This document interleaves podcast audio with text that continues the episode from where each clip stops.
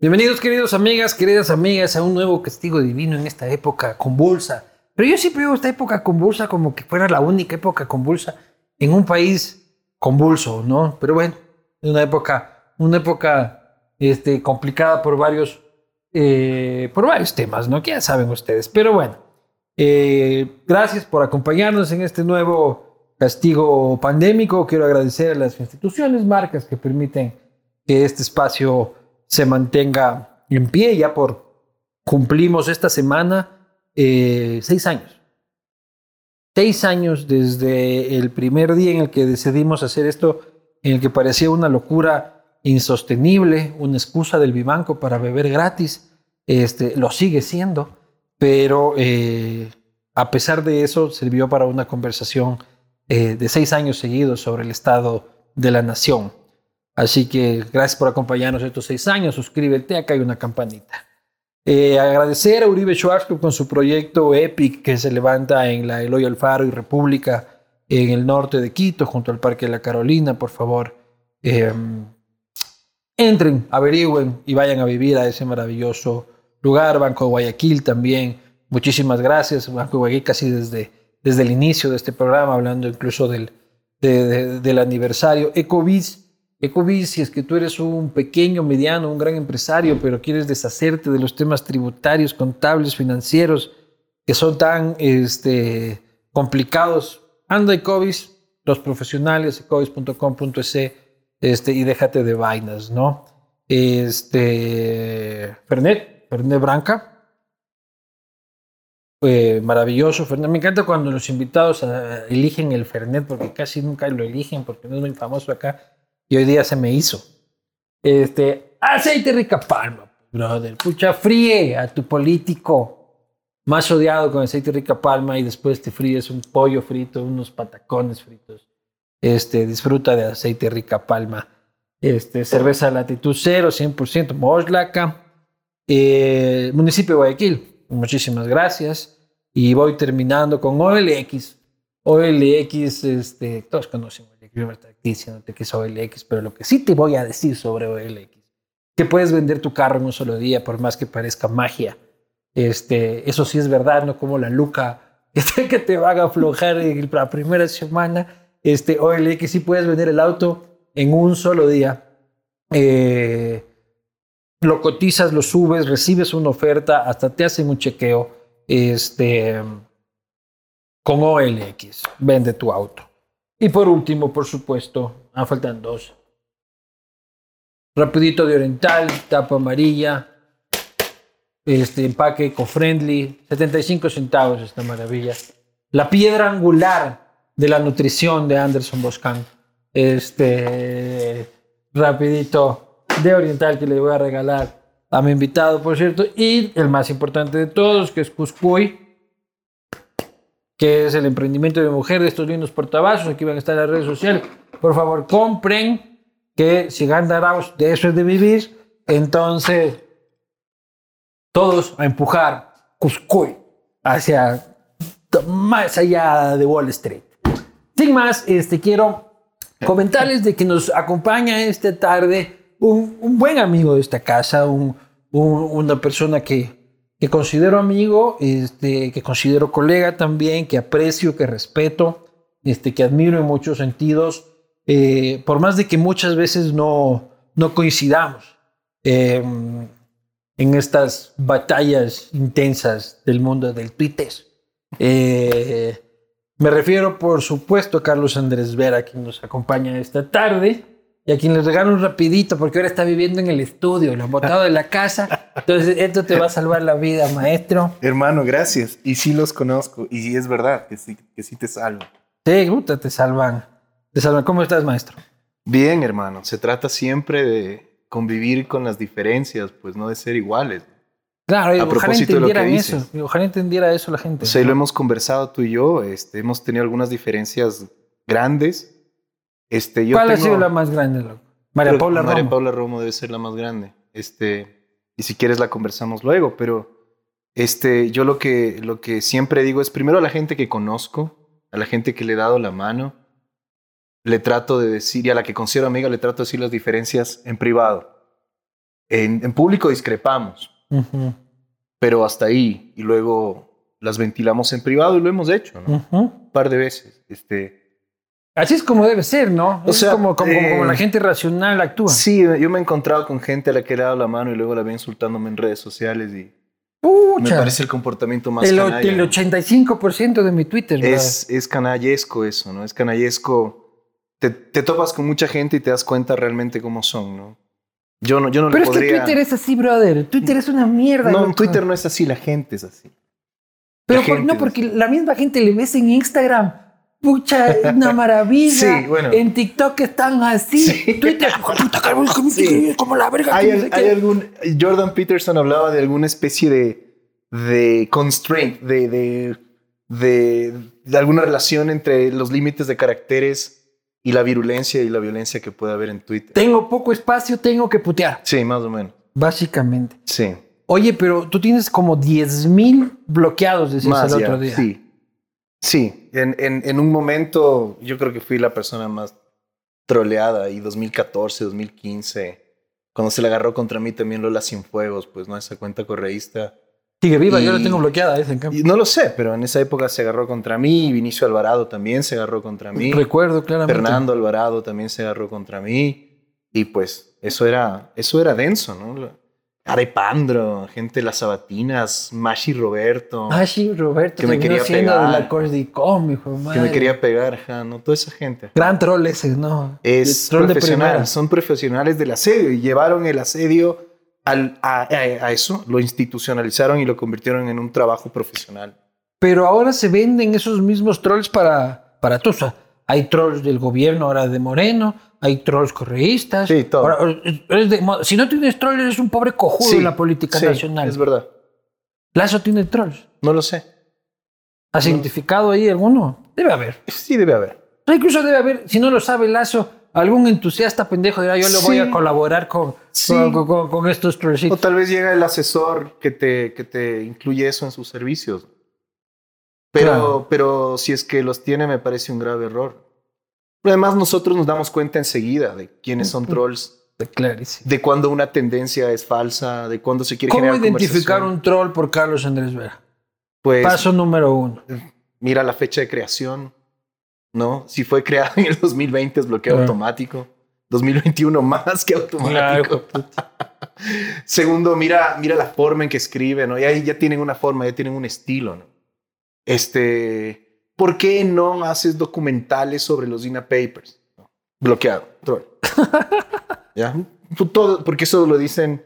Y es el mismo mensaje, con las mismas palabras mensaje, repetido en varias sí. cuentas. Entonces, ¿por qué no haces esto y no dices esto? ¿Por qué no haces esto? y no dices esto? Tienen, tienen una forma y un estilo que ya después de 15 años uno reconoce con cierta Y hashtag muy preparados Sí, y todo el ¿no? asunto. Claro. Oye, pero los trolls de Correa son viejos trolls. Esos ya no puedes identificarlos. Son since 1900, since 2014. Bu- sí. Bueno, esos ya los tengo bloqueados ya. O sea, ahí eso están en, mi, en, mi, en, mi- en mis 10 pero también bloqueas people, porque Sí, hoy día dije, este, hey, pregúntele algo a Carlos Andrés, y fue Sí. gente, puta que me desbloqueé. Sí. que me des- Y, y gente que yo sí le cacho en Twitter de que son gente de carne Sí, hueso. yo bloqueo porque son trolls, porque son mala leche o porque me insultan. O sea, gente que ya tiene mal rollo, te fuiste. Mal rollo te fuiste. O sea, eh, mala leche es abordarme con ese cinismo, con esa mala onda y, y queriendo hacer daño de entrada. No, no queriendo tener un, un intercambio, así sea a partir de diferencias, pero no queriendo tener un intercambio en buena onda, sino que me vienen con mala onda. Sí, yo que se me meten con mi padre de una, que cuando, cuando mi padre no tiene nada que ver en lo que estamos diciendo, simplemente porque es mi padre, ya me atacan con mi padre, bloqueado, mala, mala leche, mal tipo. O vienen con un cinismo, ¿no? Este, a pretenderte dar lecciones eh, de cosas y a pretenderte decirte lo que tienes que hacer. Mala, mala leche, hasta luego. Insulto, te Eh, fuiste. Y, y- y también insulto, te fuiste. De vez en cuando también les respondo en sus términos, ¿no? que eso es algo que, que hago, di tú, en el 5% de las veces, pero como me lo dicen tanto, parecería a veces que lo hago mucho. Claro. Les respondo en los mismos términos a veces. O sea, yo no, yo no maltrato a nadie, pero si me maltratan, yo tengo esta máxima de que yo no me dejo pisotear por nadie. Y entonces respondo en los mismos términos. ¿Y hay alguna cuenta que tú te metas a ver así con otra cuenta? No, no, No. no. ¿Quieres? Te muestro mi... Yo sí, yo, yo, me meto por la posta, yo a ver, este, Rafa, hijo de puta, que yo también lo estamos A mí no me ha bloqueado el Correa. estamos bloqueados mutuamente. Él me bloqueó primero, Rafa, te voy a dar esa. Este, tú me bloqueaste primero, pero a la final, por fines noticiosos, tengo, o cuando me putea, porque me putea con captura de pantalla de mis tweets. Vos también, Rafa, tienes otra cuenta con la que me espías, cabrón. este, porque hace captura. Entonces ya me, y yo ya me empiezo a dar cuenta porque la gente empieza a referirse al tema entonces me toca ir a ver qué ha dicho Rafa. Claro, obvio. A mí, a mí, me, a mí me pasó algo rarísimo con él. Él me bloqueó hace años y un día aparecí desbloqueado. Yo supongo que... Te estaba estoqueando y dijo, voy, voy a ver. No tengo idea. no tengo idea, pero, pero, pero, pero o, me tiene silenciado o me lee, pero, pero, pero ya no me tiene bloqueado. Ve este programa con frecuencia. ¿Qué le dirías si es que lo tienes aquí al frente, al otro lado de la cámara? Que deje en paz al Ecuador, que nos deje vivir en paz que deje, que deje de hacer del país este, el centro de su enfermedad mental. El universo no tiene por qué girar alrededor de él. Y que le vamos a dar guerra a su intento por retomar poder e impunidad. Oye, pero si gana Arauz, este man vuelve. Evidentemente. Sí. ¿Y tú crees que vuelve moderado o, vuelve puta descabezado? No, ¿no has, visto, ¿no has visto cómo está? Está como loco. Y, el Arauz, yo no le conozco al señor, ese loco, mucha que está por O sea, Arauz, Arauz, Arauz no sería nada sin Correa. Arauz habría sacado la misma cantidad de votos que Gerson Good eh, de haberse lanzado sin Correa. Arauz es Correa. Para bien y para mal. Para Pero si has visto que está de como hecho, la gente que vota por Arauz está votando por Correa. Sí, sí, como es el muchacho este de Arauz, es de Correa Taz.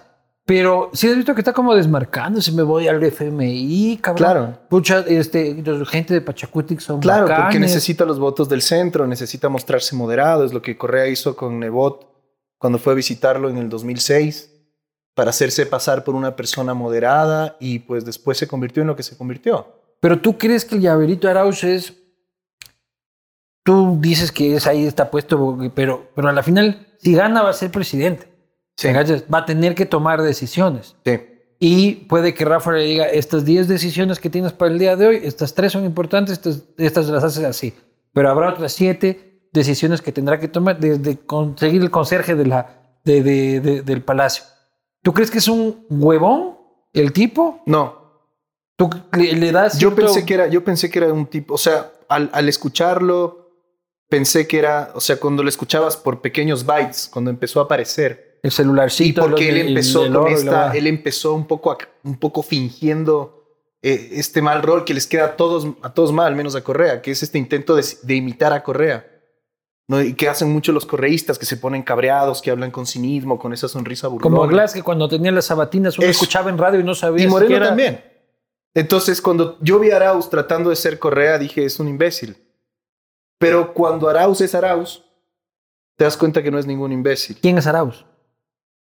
Ah, bueno, eso es una buena pregunta. Para mí es un puto enigma. Eh, ese es un, sí, yo, yo, yo, lo, que, lo que te quiero decir es que no es un imbécil. No sé qué es, pero no es un imbécil. Tengo las peores referencias de él también, pero... ¿Qué referencias tienes? Me han dicho que es peor que Correa. Me han dicho que es un tipo que tiene un ego, que es capaz de cualquier cosa. Y debe tenerlo, si es que él cree que a sus treinta y pico de años sin haber hecho absolutamente nada en su vida puede ser presidente del Ecuador. Y si además para eso se monta en la locomotora de, un partido que, en lugar de partido es vehículo del crimen organizado. Entonces sí debe ser un tipo bastante... Pero en esa locomotora se han subido mucha gente, pero tú crees que este tipo, un tipo que puede ser egocéntrico, lógicamente también el salir de la nada y ganar la primera vuelta infla cualquier vanidad. Sí, por supuesto. Ya. O sea, tampoco debe ser fácil como que puta, anteayer en la esquina no daban real por ti o sea, si te veían, te atropellaban sin querer. Este, y ahora puedes ser presidente de la República. Así es. Pero ves maldad en su corazón. Si es que eres el vehículo de Correa, tienes que. Tienes que estar dispuesto a. Pues a ser el vehículo de lo peor que ha pasado en el país en los últimos 14 años. Pero puta, la mitad del eh, país fue vehículo de Correa. Mm, una cosa es ser elector de él una cosa es votar por él. Y otra, otra cosa es, Otra cosa es quién le permita a él retomar total control del Estado e impunidad. Eso es, eso ya es. Pero le escuchas, por ejemplo, al Rabascal, y yo le digo al Rabascal, ese man es de derecha, loco. ¿Lo has escuchado? Muy poco, le conozco a Rabascal. Le conozco porque alguna vez coincidimos con un cliente, yo tengo una empresa de comunicación y teníamos un cliente en común y teníamos pues reuniones por un tema de crisis en la misma mesa con Rabascal. Tenía, tenía un relativamente buen concepto de él. En esa época sabía que él era periodista de los medios públicos. Este, conversábamos, ¿no? De forma razonada sobre las cosas que pasaban.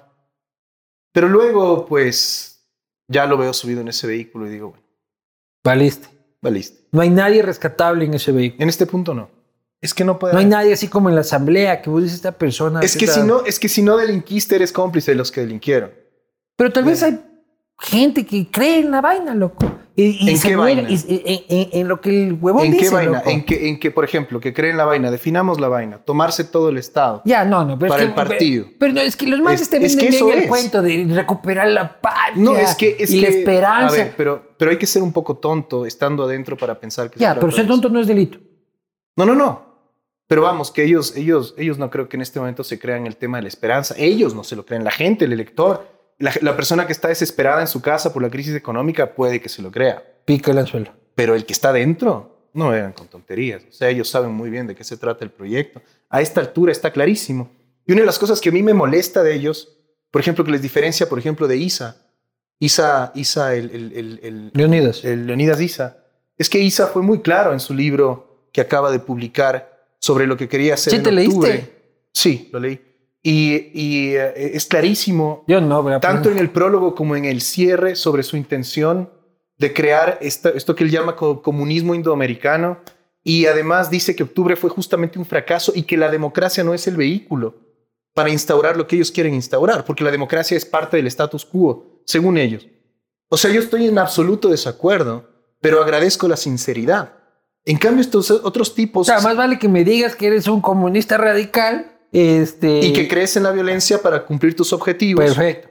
Porque Señores crees, que el status quo, porque crees que el status quo, tienes esta teoría de que el status quo es más violento, por lo tanto hay que contrarrestarlo con violencia. Isa es clarito en su libro al respecto. Clarito, y yo ya tengo bien claro de qué va Isa. Tengo bien claro cuál es el peligro con él. Pero estos tipos se visten de demócratas, se visten de honestos, se visten de, de, de, vamos, de eso, de demócratas y honestos, cuando lo que son son autoritarios y son delincuentes. Y no, y, pues ya, ya, yo, a mí ya, yo una de las cosas que más desprecio es esa incapacidad de ellos para decirle a la gente lo que realmente son. ¿Ya? Eh, díganle a la gente las cosas como son. Ustedes no creen en la democracia, ustedes creen que, ustedes creen en estos modelos paternalistas, ustedes por eso apoyan y adoran y expresan su admiración por gente como Nicolás Maduro y como Hugo Chávez. Díganlo como es. No nos tengan hueveando con Claro, son como unos estafadores, como, como un ladrón que te miente, ¿no? Exacto. Lo más, más transparente es el que entra y dice, esto es un asalto. Correcto. Puta, soy choro, Exacto. no te muevas. Esto es puta, el cuentero de humilde. o soy entusiasta de los choros. Si no, si no robó, es, es entusiasta y justifica a través de cualquier tontería el robo. ¿no? A cualquier- 32% de la población, cerca de 27% del electorado, cerca del 23% del padrón, más de 3 millones de personas, este, de un país de 18 millones. Eh, se tragó la píldora. ¿Por qué? O sea, yo lo que digo es, hermano, cuatro años estuvimos en que Rafa, que dice que, que Trujillo, este, que hijo pucha, que hay que descorreizar, que Correa es esto, que Correa es el otro, lo mantuvimos vivo al tipo, este, la discusión siempre giraba alrededor de si él sí, del si él no, este, y Juárez, primera vuelta, ganadores indiscutibles, discutibles, pero- según IPAME, de la primera vuelta. Pero, ¿qué onda la gente, loco? ¿Cómo entiendes un Manaví? Tú que tienes sangre manaba. Manaví yo no lo entiendo. Yo no lo entiendo, Manaví. Yo no, yo no quiero dar, yo no tengo todas las respuestas, pero vamos, que ha- hay algunas pistas en, en el fenómeno Correa. Hay algunas pistas. La primera pista es toda la sensación de bienestar que hubo con los dólares que circularon en la economía eh, en, esos, en esos 10 años. porque hubo muchísimos créditos con China, porque hubo muchísimo dinero del petróleo y porque hubo muchísimos dólares en la economía. Los dólares, por supuesto, que se filtran a toda la sociedad y generan una sensación de bienestar, producto de toda esa obra pública que se hizo. Por supuesto, a la gente no le importa si se hizo con sobreprecio, si se hizo mal, si se robaron. Le importa que llegaron pues dólares a su comedor, le importa que llegaron dólares a su tienda, le importa que le contrataron para, para hacer esa carretera, etcétera, etcétera. Y eso no entendió este gobierno, ni las élites bueno, de este, este gobierno. que este también, aparte de decir que correr era malo, tenía que llegar un dólar a la mesa. Bueno, este gobierno ya no tenía dólares, hermano. Y eso lo dijimos desde el 2017. Lo que estaban haciendo era terrible. Y por supuesto, si además dejas todo a cargo de un tipo como Moreno, que siempre ha sido un incompetente, prepárate pues para lo que pasó. Él sí no está viendo esto porque esto sale a la misma hora de Masterchef. Entonces, no, no, no creo que alcance Ya se acabó Masterchef, así que tranquilo. Habrá una segunda, ya estaremos vamos con todo. Algún otro reality de haber, compadre, eh, Sí. en televisión que sea Pero más interesante para él. La parte de la píldora, una parte de la píldora es ese tema económico de sensación de bienestar. Yo digo sensación de bienestar porque en realidad el Ecuador no produjo nada. Circularon muchos dólares, pero no transformamos nuestra economía realmente. No nos convertimos en productores de nada. No, No, hicimos una gran nada. oportunidad perdida. ajá, está clarísimo. Y obvio, el rato en que esos dólares se acaban, pues empieza la crisis. Eso es evidente. Y lo otro es el estado de propaganda, en donde, que, que se divide en dos partes. Una, el personaje que es él, este, este súper mega caudillo, tal vez el caudillo más, Es un buen producto de más marketing. claro, más imponente, más impresionante, que más a- arrastre popular te- tiene y tendrá en la historia del Ecuador, seguramente. O sea, en la historia contemporánea. Sí, sí, Tampoco le correcto. suyo, porque el man ve esta huevada y dice, chucha, soy alfa. Bueno, pero ese personaje acompañado de ese aparato de comunicación que tiene que ver con la modernidad, que tiene que ver con llegar a toda la gente a través de todos estos mecanismos y de todo este dinero, pues ah, yo creo que son parte de la píldora. Eh, yo creo que la gente, realmente mucha gente, se quedó, se quedó en, en- en esta narrativa de la patria vuelve, de que Ya. el tipo es la patria, de que los ciudadanos por fin hemos vuelto al poder, de que hemos recuperado la dignidad, cuando lo que el tipo estaba haciendo es usándote para, para que sus amigos roben. Sin duda, sin duda. Pero también tenemos que este, hacer un mea culpa, de alguna forma. Los sectores democráticos y, y- y las élites de ese sector democrático tendrán que hacer este, su mea culpa de estos cuatro años en los que no le llegamos a explicar a la gente por qué la lucha anticorrupción era importante, por qué la independencia de poderes era importante, por qué la seguridad jurídica era importante, por qué, puta, dejar de llevarse con Maduro y empezarse a llevar con Washington era importante. El populismo nunca se va a ir con un mal gobierno. Si es que Lazo es presidente y él es un mal presidente, le va a seguir dando fuerza a Correa. Nosotros como sociedad... Lazo es un mal presidente y se carga a la derecha por los próximos 30 años, ¿no? Y, y pero sí, y, y ahí está su gran, gran, gran responsabilidad. Lazo, si es que es presidente, no puede fallar, no puede ser un mal Sí, presidente. y- y iremos a eso, pero lo que te digo es, ¿qué hicimos y qué hicieron mal? De que nunca le pudimos explicar a la gente por qué era importante. Entonces la gente dice, ¿sabes qué? O sea, yo con tu, con, con tu libertad de expresión, yo no lleno el tanque del taxi, brother. Ajá. ¿Ya? O sea, todo bien. Los primeros meses, el primer año de Moreno, les compré el discurso, ¿ya? Este, subía Moreno al 80% de la popularidad, 70 y pico, creo que llegó un momento, que la libertad, que la unión, que el diálogo, que la, que la bolsa del burro, como dice acá este, un amigo mío del litoral. Eh, pero no de eso vive la gente. Pero no por eso tienes que decir que un delincuente no es un delincuente. No, no, no. no, no, Y a lo que voy yo es que, lo que de lo que tú hablas no nos corresponde a personas como nosotros. Le corresponde a la gente que está en el poder. A la Pero gente que está también en a el los que poder. hacemos comunicación, también muchísima gente Bueno, te sigue a ti, brother. Pero yo creo que si tú hubieras hecho una campaña por explicar el valor de la libertad de expresión, nada hubiera cambiado en realidad. Un granito de arena, por lo menos. Yo creo que, yo creo que Pero no, pero no sientes que los, lo- lo- el- el- los sectores y el status quo, este, se obsesionaron con Correa. no, sino que los que no estuvieron participando de la troncha durante el correísmo, porque la troncha estaba repartiéndose entre otros, este, dijeron, llegó mi momento, ¿ya? Y voy a mantener este gel en la presidencia, y yo hago mi business, y por aquí este ministro meto este controlo este otro ministro y mantenemos así la huevadita, puta, ¿cómo ¿Y, están los y qué es lo que te estoy diciendo? Un mal gobierno. Un gobierno que pasa de ser servil de un partido político y mafioso a ser servil de otros intereses que no son los de la gente. ¿Cuáles intereses? Lo que tú estás diciendo. Determinados grupos empresariales, determinadas visiones del país que no corresponden. ¿Qué grupos empresariales controlan a Moreno? No lo sé. ¿Sospechas de alguno? Sí. ¿De quién? Ah, Fidel, por ejemplo. ¿Crees que Fidel Egas controla el gobierno? No, no controla. Pero tiene injerencia. Pero sí tiene injerencia. Sí. Pero eso era tu pana, pues, brother. ¿Y qué tiene que ¿Era ver tu eso? jefe? No, no era mi jefe ni era mi pana. Me llevo o me llevaba bien con él porque yo era editor de Soho y él era dueño de Soho. Viene a ser jefe. En la administración, no, porque en la administración no había relación del día a día, pero era el dueño de la revista. era el dueño, pero no era el jefe. El jefe mío era Juan Ordóñez. Eh, con ellos, o sea, ellos eran los que a mí me decían lo que había que hacer Claro, como, en- como quien es un jefe, digamos. Sea, No, es que Fidel está tampoco Fidel- diciendo al cajero del banco y Con Fidel, a Fidel yo lo saludaba una vez al año en el En la- almuerzo diners. Y pues eh, nos llevábamos bien. Asimismo, Fidel fue quien censuró propaganda cuando no permitió que Ese se fue el muestre quiebre tuyo con Fidel. Yo no tengo un quiebre con Fidel, solo digo las cosas como son. ¿no? Pero ese fue el día que dijiste, chucha, ¿qué pasa, mi gordo? ¿Qué fue? ¿Qué pasó? Cuando te dice... Me decepcionó su actitud porque, porque vi que no había coherencia entre todo lo que él decía en el almuerzo diners versus lo que, lo que hizo con propaganda. Hablemos del contexto de esta vaina que viene a cuento. Y el gobierno de Moreno ya. Sí, El inicio del gobierno de Moreno, cuando todavía Rafa decía que Moreno era un bacán. sí.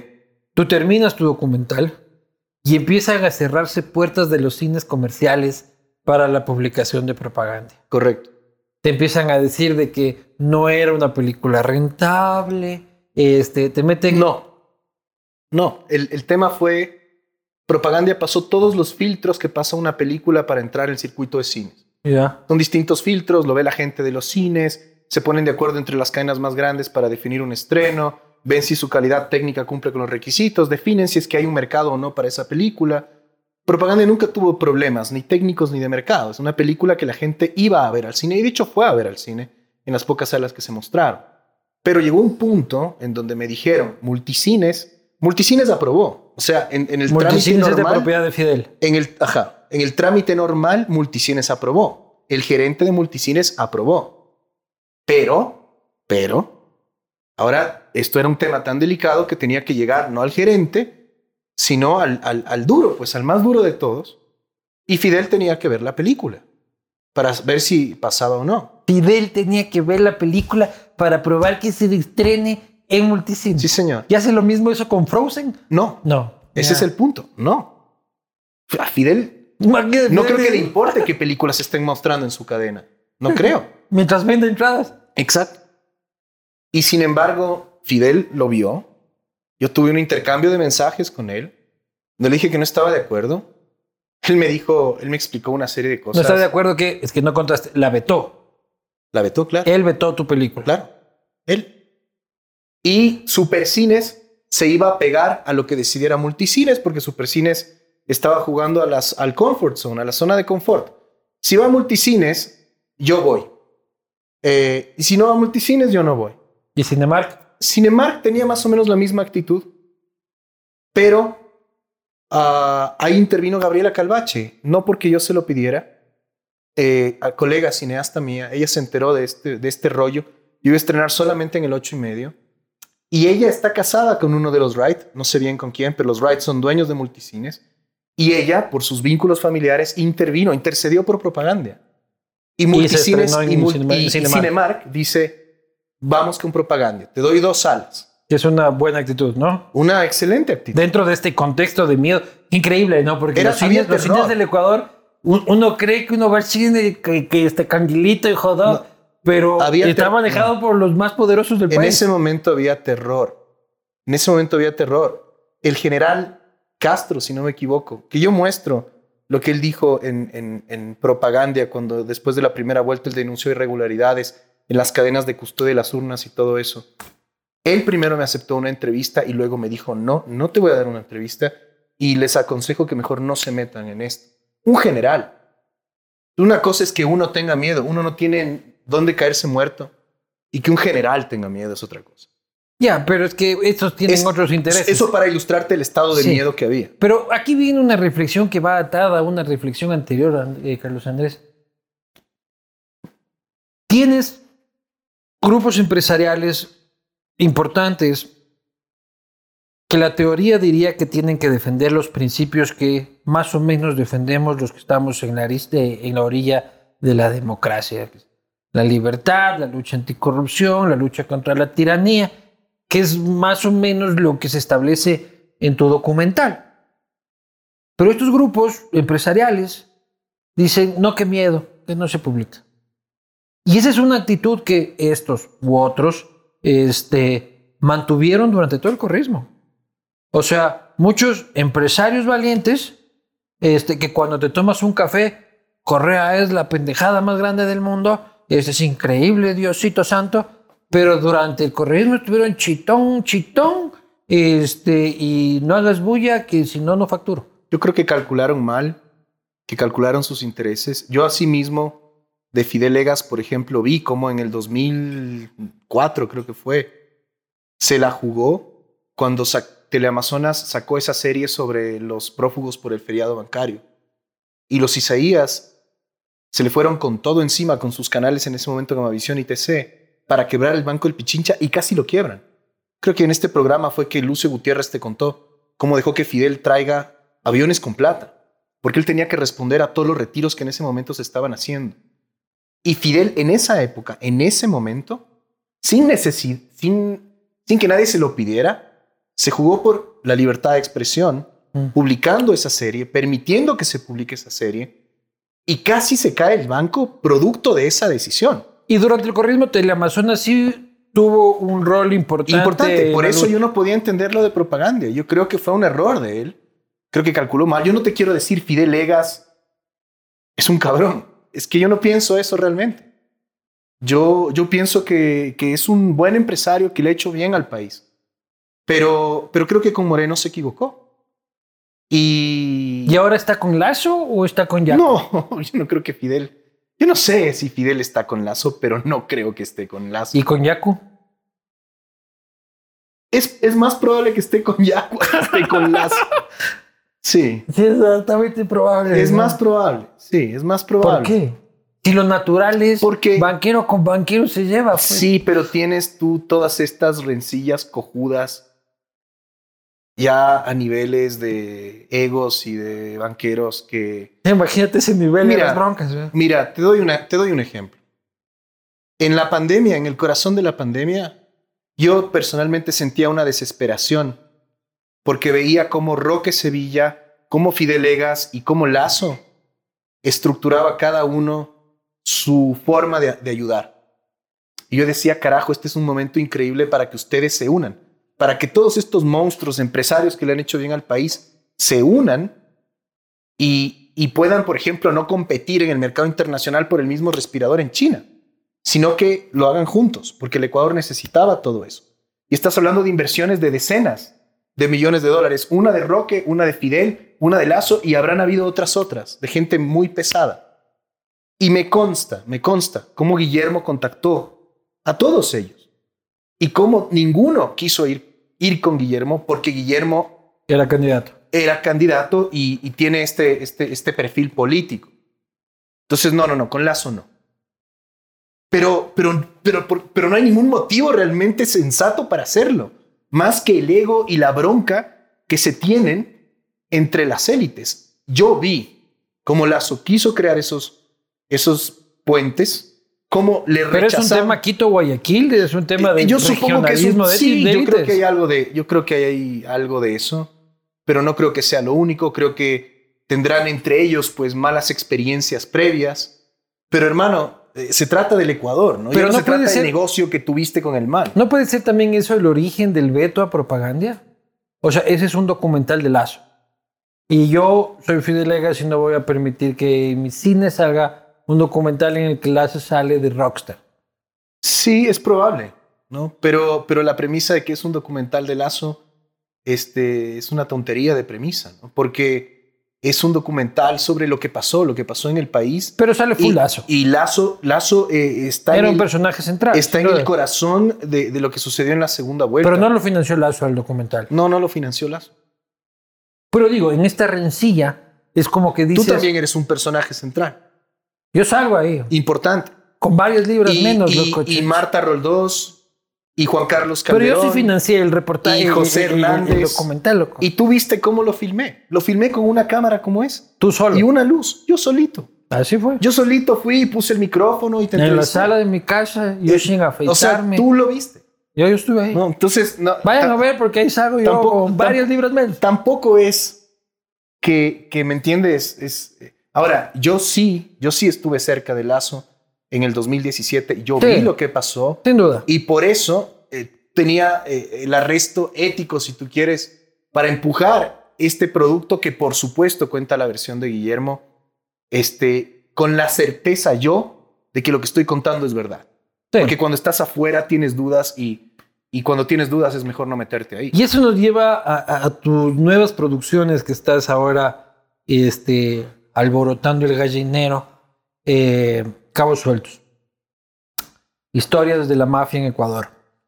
Vimos ya, el país vio, este, muchos, mis, decenas de miles de personas han visto, este, el primer capítulo, si se puede llamar de esa forma, eh, de mi buen amigo Alfredo Campo con su testimonio de acoso, eh, más allá del acoso, casi con, poniendo su, su vida en peligro eh, en por lo menos dos ocasiones, según el testimonio. Este es un testimonio grabado en 2018, creo, corrígeme siempre si me equivoco. Correcto.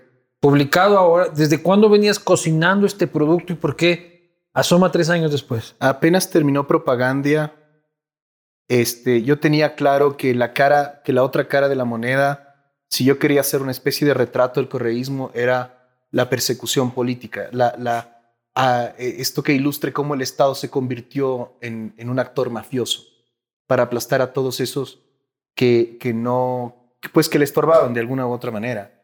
En propaganda hay algo de eso, pero no se profundiza en eso. Y a mí me parecía que tenía que complementar propaganda con esta otra cara. Y entonces apenas terminé propaganda y propaganda generó un poco de dinero por, justamente por cómo salió en los cines y luego salió en internet. Empecé a filmar Cabos Sueltos. Y, y Cabos Sueltos tenía esa premisa de mostrar pues el lado de mafioso, mafioso del Estado y también buscando personajes e historias que no hayan sido tan abordadas por la opinión pública, ¿no? Eh, O sea, no ir a Fernando Villavicencio, Correcto. no ir a Lourdes Tibán. correcto. Pero Y- Lourdes le estabas grabando algo recién. Es un Sí, capítulo de Cabos Ya Sueltos. te voy a contar eso. Eso se llama Laberinto y eso Ah, es otro proyecto nuevo. espero sacarlo en un mes. Yo creo, de hecho, Cabos Sueltos viene a ser algo así como el tráiler de Laberinto. ¿Cuántos cabos sueltos hay en capítulos? Son cinco.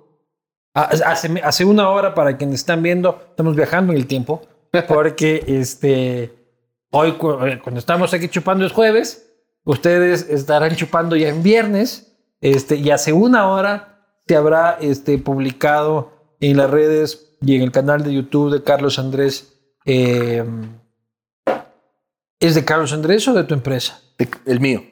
De Carlos Andrés, este, el segundo capítulo, ¿no? ¿De qué trata el segundo capítulo? Es la historia de Nelson Puentestar, un policía que el 30 de septiembre... Pero salud, salud. Salud. Policía que el 30 de septiembre de 2010 fue disparado, fue atacado por militares. Él no tuvo ninguna relación con el amotinamiento ni con el intento de rebelión en el cuartel de la policía. Él estaba regresando a su casa, que era cerca de ahí, a eso de las diez y media, once de la noche, ya cuando Correa se había ido, cuando el opera- operativo de rescate había terminado. Pero como lo vieron ahí caminando con uniforme, lo atacan. Y la historia cuenta este, cómo quisieron silenciar su versión después de lo que sucedió después del ataque. Solo porque era un cabo suelto. Literalmente el man. El man, sí, más o menos, era un cabo suelto. Estaba caminando en la calle regresando a su casa. Estaban eliminando un testigo, básicamente. No, o queriendo eliminar le un testigo. dispararon porque tenía uniforme de policía. Por ser chapa. Por ser chapa. Nada más. Ah, yo pensé que porque había visto a la mamá No. se estaba yendo un testigo. No, solo estaba ahí. Él ese día estuvo al norte de Quito en un hospital cuidando a, a un tipo que había provocado un accidente y había generado unas muertes en ese accidente de tránsito. Él era el policía que está afuera de la puerta del, del tipo que cometió un accidente de tránsito, Ujú. ocupándose que no se escape. Tenía que terminar su turno a eso a las 2, 3 de la tarde y O sea, por todo el relajo que hubo, no pudo, no, no tuvo reemplazo ese día. Se quedó hasta las 10, 11 de la noche y se regresó a su casa ya porque tenía que regresar a su casa. Y ahí le dispara.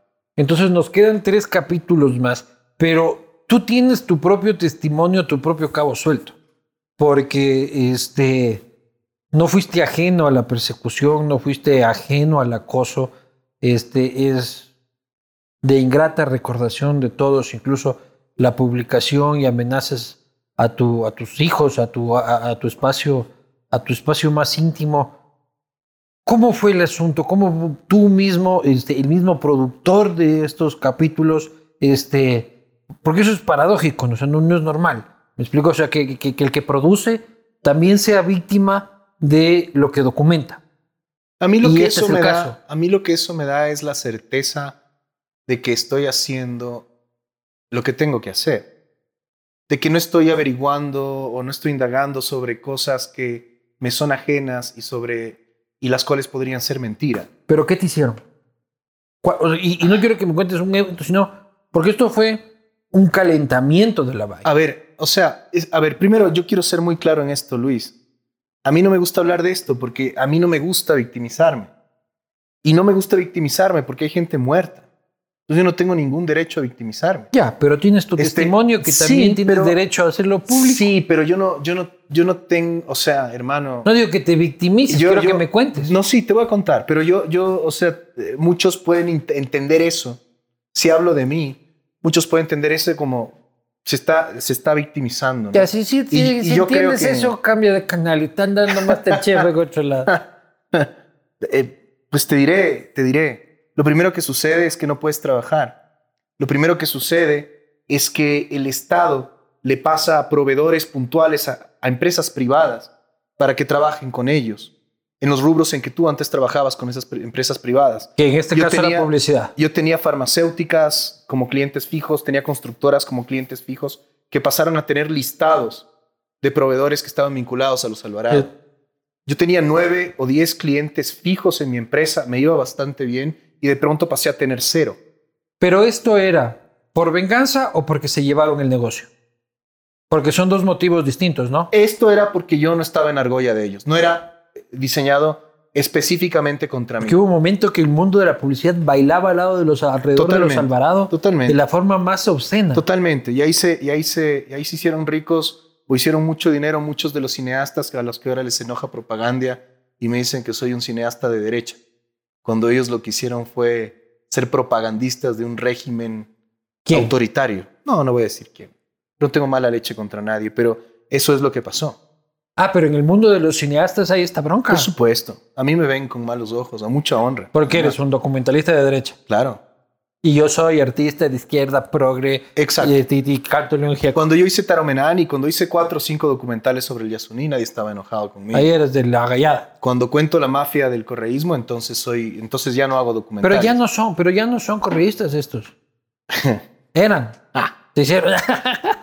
o sea, por lo menos dice, yo les veo bravísimos ahí en el Sí, Facebook, hermano. loco. Mm. A todos, porque no solo son cineastas, sino son músicos, teatreros, todos fueron pucha. Sí, sí, se enojaron el rato en que no se enojaron con Correa el momento en que Correa mostró su, su gen autoritario, se enojaron con Correa el momento en que Cuando se acabaron los contratos. se acabó- cerró los contratos o se fue contra alguna causa puntual que ellos defendían.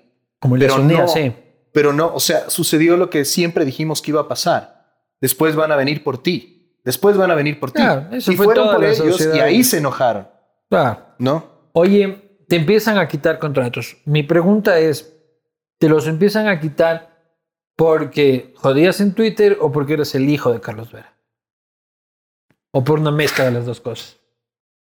Este, yo creo que a mí me empiezan a joder a partir de que yo empiezo a tener una voz fuerte, sobre todo en lo que tiene que ver con el tema del Yasuní, en el contexto de el, el momento en que Correa decide eh, romper con su campaña de dejar el crudo bajo tierra y se va con toda la opción extractiva. Yo hago en ese momento un, un, un, una serie documental, como Cabos Sueltos, pero mucho más sencilla, que, que se llamaba eh, Secretos del Yasuní, en donde busqué a la gente más competente que yo podía encontrar para que desvirtúe cada uno de los argumentos que venían desde el poder respecto a por qué tenían que explotarlo. Eso se terminó convirtiendo en una serie documental que tuvo un impacto importante también en YouTube, en una serie documental que tuvo un importante impacto, en un documental, perdón, que tuvo un importante impacto en festivales como EDOC. Y a partir de ahí a mí me empiezan a sacar en estas páginas como Vendepatrias, me empiezan a dedicar este, todos, todo el aparataje de blogs y medios truchos que empezaban a surgir en esa época. Que el tripamichi, que el patriota, Exacto. que la huevada. Es todos esos, me empiezan a dedicar mucha atención, me empiezan a atacar personalmente. Ahí es cuando se empiezan a meter con Ariel, con mi hijo. Empiezan a publicar fotos privadas nuestras, es decir, no fotos que yo subía a redes sociales.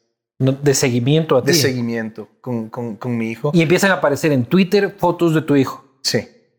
Ahí es donde yo digo. De terror esa boda. Ahí es donde mi, mi esposa y mi suegra me dijeron: se acabó. Para esa huevada. Para esa huevada.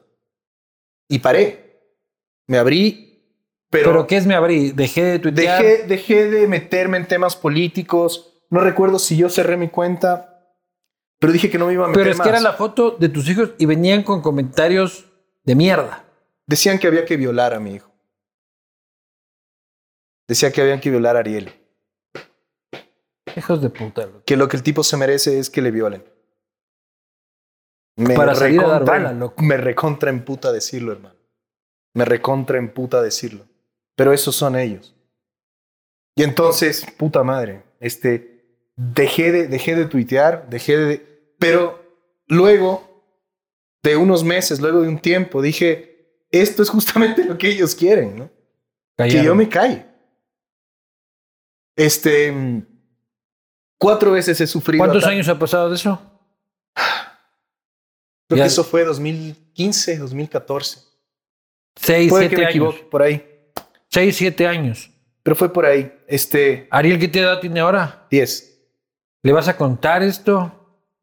Algún día lo hablaremos en detalle. Él. Ya me él algo se acuerda porque él escuchaba y todo, pero, pero eh, no, nunca, nunca me he puesto a explicarle en detalle lo que, lo que decían sobre él. Y... Ah, ya se me olvidó el hilo. ¿En qué estaba, hermano? Que luego te das cuenta de que precisamente lo que querían era silenciarte. Y entonces dije, no, no, no puedo hacer eso. Y entonces eh, volví y, y, ah, y este, cuatro veces he sufrido ataques personales en la calle uno saliendo de, de, del Megamaxi, este, y otros... Eh, ¿Pero qué? Ve, hijo de puta, ni sé qué, que ni sé sí, cuánto cállate, para no jodas. Ya. Entre dos o tres personas. Me han robado el teléfono, me han robado así el computador. Este, y por eso también aprendí a defenderme en todo ese lapso. Yo no, yo no, nunca he sido puñetero, nunca he sido de darme de puñetes, pero aprendí a defenderme en todos esos años porque eh, es una condición vital. ¿Tuviste puñetes por eso? Sí, varios. Cuatro veces. O sea, con estos del Megamax y te diste de puñetes. Sí, claro, me atacaron. Me atacaron. ¿Tú solo? Yo solo. Y el más fuerte fue una especie de secuestro express, en donde no me robaron nada. Pero, ¿Pero ¿cómo fue? ¿Afuera que Pipi te subieron un carro? En el, el, lo, del, lo del Megamaxi fue una puñetiza. Afuera que vea, puta, a ver, hijo de madre, que Lo del qué. secuestro express, pues saliendo de mi oficina un día a las 11 de la noche, yo tenía la mala costumbre, o tengo todavía, de salir de mi oficina, caminar y tomar un taxi. Este, para un auto, me subieron ahí, este, y me tuvieron dando vueltas seis horas, golpeándome, amenazándome. Diciéndote qué, pero. Que me calle. Y ya, no me, Ah, robaron, no, no me hicieron, no me hicieron el tour De cajeros. De, ajá, de cajeros y huevadas. Pero te decían, tú, hijo de pucha, hablas huevadas del presidente o alguna cosa sí, así. Tengo, tengo además. O sea, no, tenía, no, o sea, no eran se, tan se entendía. expresos. Ah, ya. No eran tan expresos, pero era claro. Y Pero ¿en dónde identificabas tú que era un tema político y no era yo delincuencia tengo, yo organizada tengo, normal? yo tengo unas, un- yo tengo unos amigos en el GIR Eh, y al día siguiente le escribí a uno de ellos y él vino donde mí. Yo le escribí lo que me pasó y le escribí cómo me golpearon. Me dijeron eso es la policía porque ellos saben cómo hacer daño. ¿Dónde te golpearon? Golpearon en todo el cuerpo, pero ellos me decían... Pero cómo, o sea, ¿por qué es un tipo de golpe distinto? Porque no deja marcas. Eh, él me dijo, eso, son, eso es policía porque ellos saben cómo no dejar marcas cuando te sacan la chucha. Como te pego con, como, como, marido maltratador de que te pego con toalla mojada. Yo no estaba verde al otro día. Estaba mareado en la cabeza, ¿no? ¿Y dónde te dejaron botado o qué? Me dejaron botado al sur. ¿Con todas tus pertenencias? Sí. Está raro, ¿no? Sí. La tercera Pero las otras dos han sido puñetizas también. Debe ver, hijo de puta, qué tal y cual, que ese, que ese cual. Sí. Sí. Esa fue la peor, la del, la del paseíto. Pero, pero, vuelvo, o sea, yo no, yo no, yo no, yo no, yo no me he llevado para nada la peor parte de toda esta mierda. Y no me la he llevado también porque yo no soy el principal peligro para esta gente. Yo solo he sido una voz que tiene un alcance limitado. Eh, no soy su principal preocupación. Pero tú también has tenido que compartir en las puteadas, este, la persecución y los insultos eh, de tu viejo, pues loco. Sí, claro. Porque tu viejo también ha sido blanco eh, del ataque, del acoso y de la persecución. Sí, de hecho por eso me metí a redes, ¿no? Me metí a redes para echarle una mano con eso en el 2009 y luego ya fui aquí. A, ver, ¿cómo es eso? Tú dices, puta viejo, te están haciendo mierda, aquí hacemos equipo. Exacto. Yo ahí, o sea, yo hasta el 2009, pues imagínate, es el hijo de Carlos Vera, ¿no? Y muchos hasta ahora me, me, dicen así, el hijo de Carlos Vera. No se refieren a mí como Carlos Andrés Vera. Mi padre es una, una, pues, una presencia muy fuerte pública y obviamente... Es que es normal, lo que tu viejo es Carlos Vera. sí, pero, pero eh, yo pues hago, yo estoy metido pues en el mundo de la comunicación, si bien por supuesto el cine y el periodismo eh, tienen puntos en común, lo que hace mi padre y lo que hago yo son cosas muy diferentes. Sin embargo, cuando yo volví de, de, Cuba, cuando volví eh, de graduado y me puse mi empresa, yo, yo tenía pues uno de mis objetivos era justamente poder hacer mi propio nombre en el, en el mundo Ah, en, el, en, digamos, en la conversación pública sin estar bajo la sombra de mi Es que llamarse Carlos Vera también es jodido. Claro, no es como mi hermano Juan José, no es como mi hermano Nicolás. Yo también, yo me llamo Carlos. Y no te pusiste el Andrés precisamente para diferenciar. Exactamente. Mis trabajos en Cuba era dirigido por Carlos Vera. Mis trabajos en Ecuador son dirigidos por Carlos Andrés Vera. Pero ¿cómo, es, ¿cómo es el hijo de Carlos Vera? Carlos Vera, para los que me conocen, este, y lo conocen a él, le salen a quien yo quiero mucho, admiro mucho, es, es un gran amigo. Es un personaje. Y es, un tremendo personaje. Tremendo personaje. Eh, es una persona que admiro, Carlos, si estás viendo esto, te mando un, un, abrazo. Yo también le mando un abrazo, pa. Pero primero, a ver, ¿cómo es el hijo de Carlos Vera, loco? Es jodido. es jodido porque, porque mi viejo, antes que ser papá, es guerrero. Antes de ser papá es Carlos Vera. Sí. Y yo se lo dije una vez, le dije, Mira tú, cuando él se estaba jugando por Correa en el 2006, cuando escuchamos, cuando él, a él le llegó información de que, de, de inteligencia de la policía, de que entraron unos sicarios para bajárselo a él desde Colombia. Fui y me reuní con él y le dije, Novoa va a ser presidente. En ese momento parecía que Novoa iba a ser el presidente. Tú te estás jugando por este psicópata, le dije. ¿A vos ya cachabas de que tu viejo o sea, no tenía ninguna simpatía por Correa. Yo. Mi viejo sí. Le dije que no valía la pena que se juegue por él y que le baje, que le baje porque él hizo de contacto directo un espacio de militancia total. Ah, y pues teníamos discusiones, ¿no? De si eso era su rol o no. Yo creo que se le subió la espuma y se le subió el ego en esos años.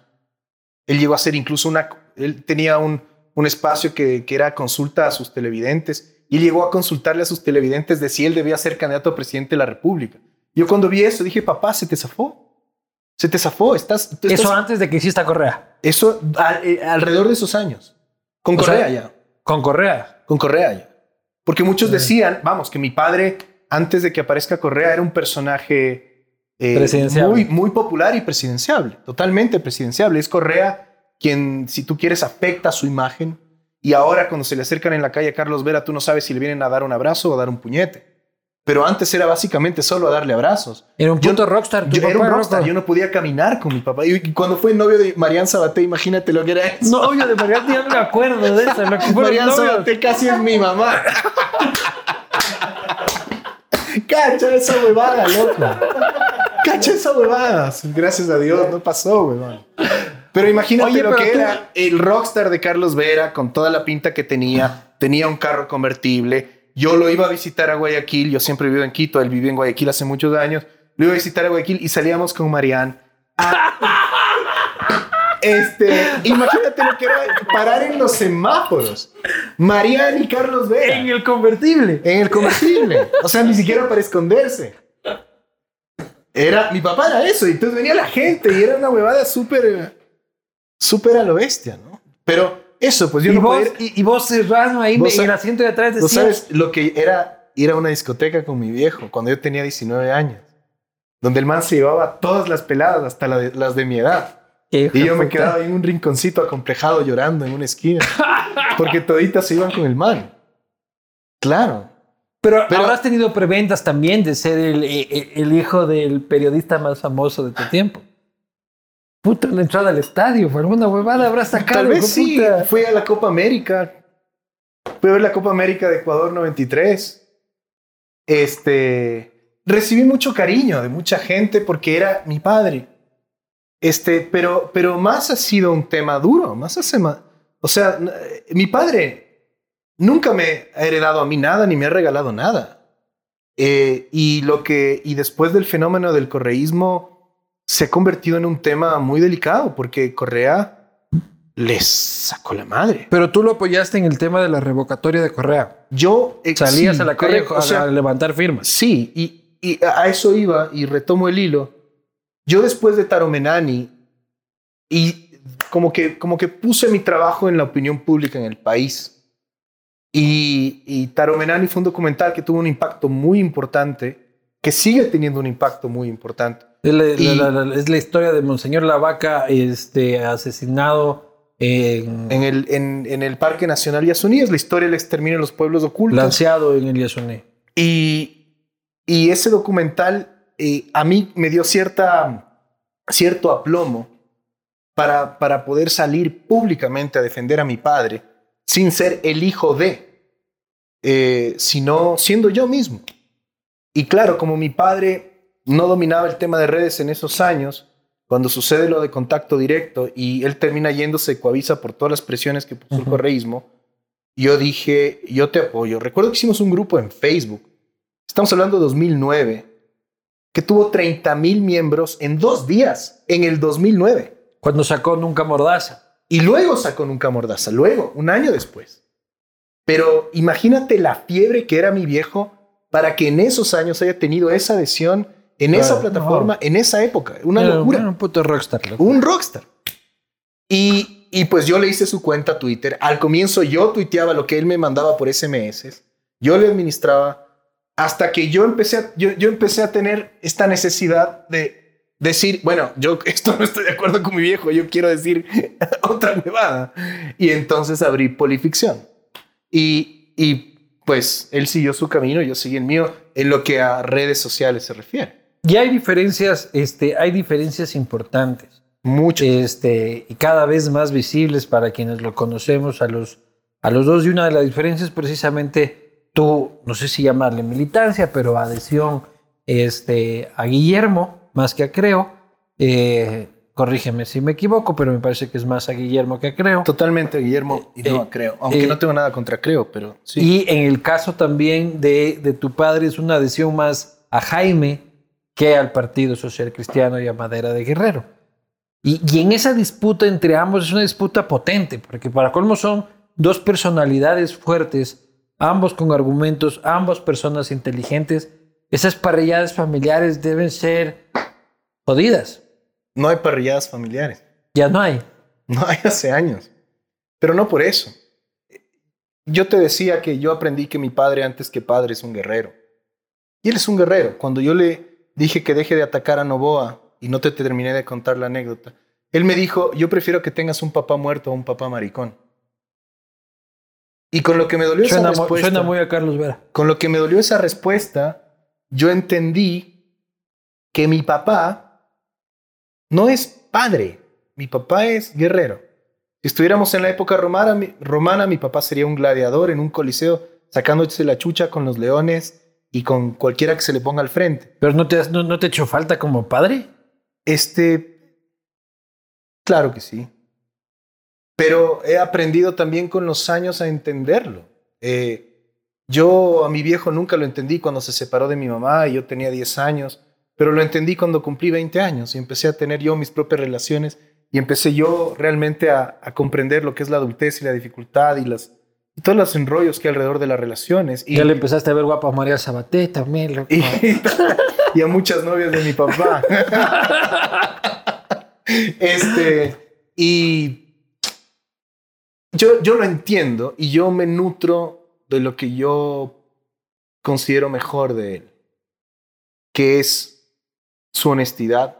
Sin duda. Él es honesto. Creo que ha hecho mil cagadas, pero es honesto. Y es valiente, es bravo. Papá es un guerrero. Mi papá se va a morir peleando. Eso sin duda. Y yo también. Eso, eso sin duda. Y cuando lo ves tuiteando fake news que lo joden tanto en Twitter. Puta madre. Le, dices tú? Le he dicho, le he dicho. Le he dicho. O sea, no le digo mucho porque. porque Te cabrea. Sí, ajá. Porque me, no, porque me voy a pelear. Yo no me quiero pelear con él. Pero, pero le he dicho, ¿cómo es posible que siendo tú no comprendas el daño que estas mierdas te hacen. Él comete errores de a veces dejarse llevar por, por ese ánimo, ¿no? De, de, decir primero algo, ¿no? De la premisa. Este, pues se equivoca en huevadas como la Torre Eiffel comete, la comete errores, comete, comete errores cojudos y su respuesta siempre es a mí me van a mandar a la mierda, haga bien o haga malas cosas. ¿No? Este, y digo, bueno, está bien. Eh, en parte es verdad. Dice, nadie reconoce cuando hago algo bien y todo el mundo me manda a la verga cuando hago algo mal. Y también es cierto, pero es así para todos. Y pues se lo he dicho y, creo que la mayoría de veces que se lo he dicho lo ha tomado bien. Pero yo soy muy pinzas con mi viejo en cosas así, porque mi viejo y yo en temas políticos no empatamos del todo. Y yo no quiero este, entrar en una guerra con él. No, fue tu viejo, loco. Exacto. Otra personalidad fuerte que, con la que tienes relación es la de Guillermo, como hablábamos. Este, también muchas veces poco propenso a aceptar sus errores. Eh, como todas estas grandes personalidades, ¿no? Eh, que hay en la vida y que se le cruzan a uno en la vida. Eh, vemos que ha cambiado Guillermo en la primera a la segunda vuelta. Está ahí un discurso de conciliación, de, de encuentro nacional, capacidad para cambiar, fueron a, cambiar, a bajar los carteles, este, para presentar este nuevo Guillermo en pantalón rojo, este, sin medias y con zapatos Nike.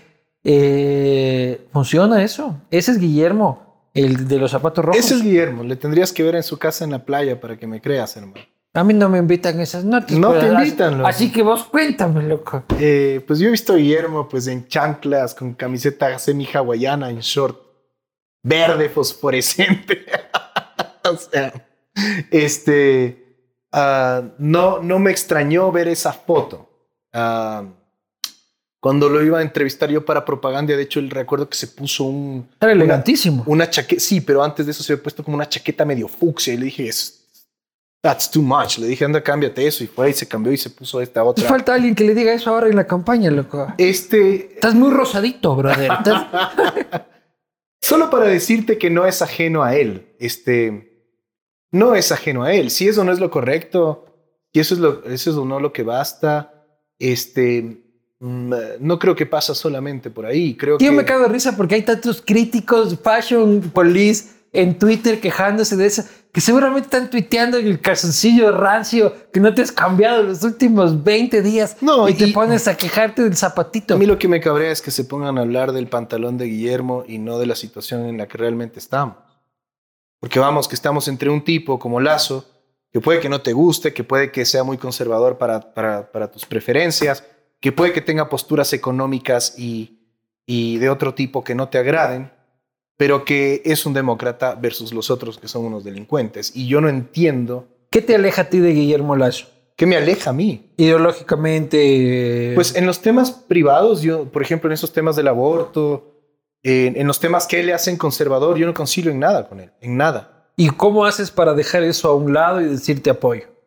Decir, pucha, eres un curuchupa que, que está a favor de, de, la vida desde la concepción. Yo no, pero es algo que estoy en capacidad de dejar a un lado es que, por otros es que yo entiendo que el tema del aborto, por ejemplo, es un tema extremadamente complejo en donde los radicalismos no tienen cabida. Yo entiendo a la persona que defiende la vida desde la concepción porque es legítimo que una persona le otorgue el mismo valor a un embrión de un día que a un, que a un recién nacido. Sin duda, pero eso tiene que transformarse en alguna ley, pero lo que quiero decir, Lo que quiero decir es que yo entiendo la postura de Guillermo.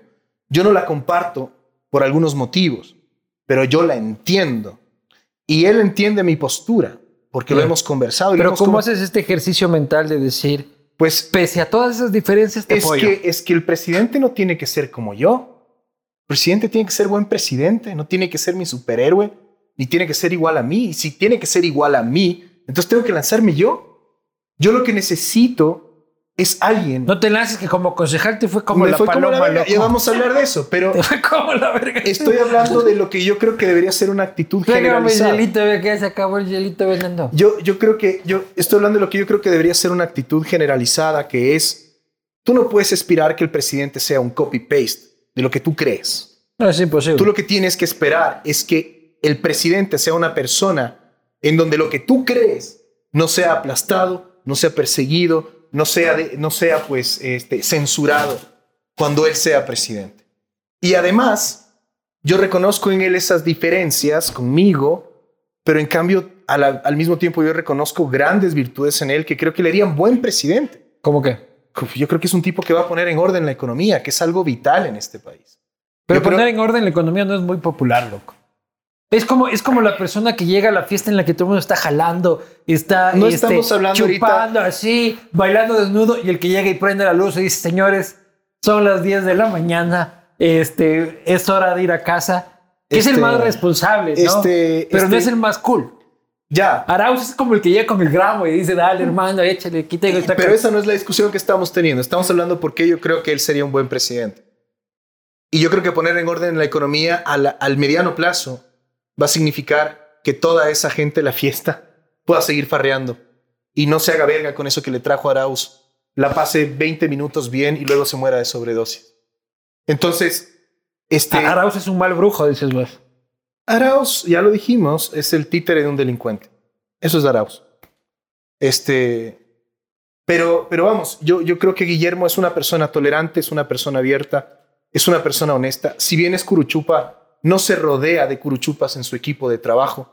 Esto me consta desde hace mucho tiempo, porque yo en el 2007... Pero no se rodea también de gente muy... Muy dogmática, dices tú. No dogmática, sino muy snob. Sí puede ser que ese sea uno de sus errores.